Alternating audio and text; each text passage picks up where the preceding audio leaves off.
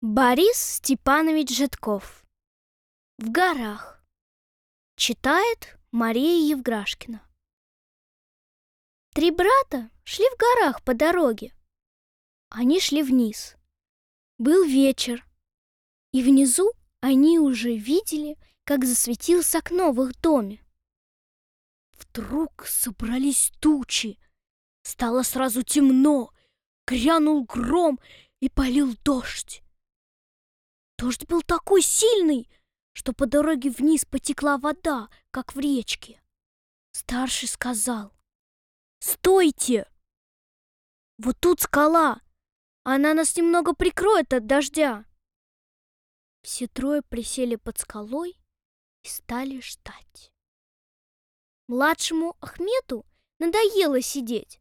Он сказал, «Я пойду, чего трусить? До дома недалеко, не хочу здесь с вами мокнуть. Поужинаю и в сухой постели переночую. Не ходи, пропадешь, сказал старший. Я не трус, сказал Ахмед и вышел из-под скалы. Он смело зашагал по дороге. Вода ему нипочем. А вода уж ворочала камни и катила их вниз за собой. Камни догоняли и с разгону били Ахмета по ногам. Он пустился бежать. Он хотел разглядеть впереди огонек в доме. Но дождь так лил, что ничего впереди не было видно. «Не вернуться ли?» — подумал Ахмед. Но стыдно стало. Похвастал, теперь засмеют его братья. Тут сверкнула молния и ударил такой гром, будто все горы треснули и повалились. Когда молния осветила, Ахмед не узнал, где он. «Ой, кажется, я заблудился», — подумал Ахмед и испугался. Ноги ему избило камнями, и он пошел тише.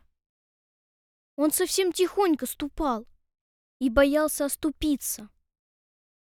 Вдруг снова ударила молния, и Ахмед увидал, что прямо перед ним обрыв и черная пропасть. Ахмед так и сел на землю от страха. «Вот», — подумал Ахмед, — «если б я ступил еще шаг, я сорвался бы вниз и разбился насмерть». Теперь ему страшно стало и назад идти. А вдруг опять там обрыв и пропасть?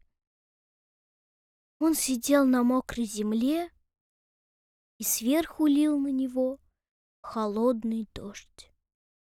Ахмед только думал. Хорошо, что я еще один шаг не ступил. Пропал бы я совсем.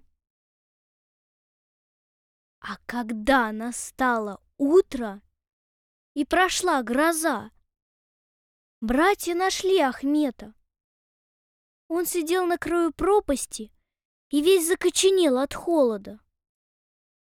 Братья ему ничего не сказали, а подняли и повели домой.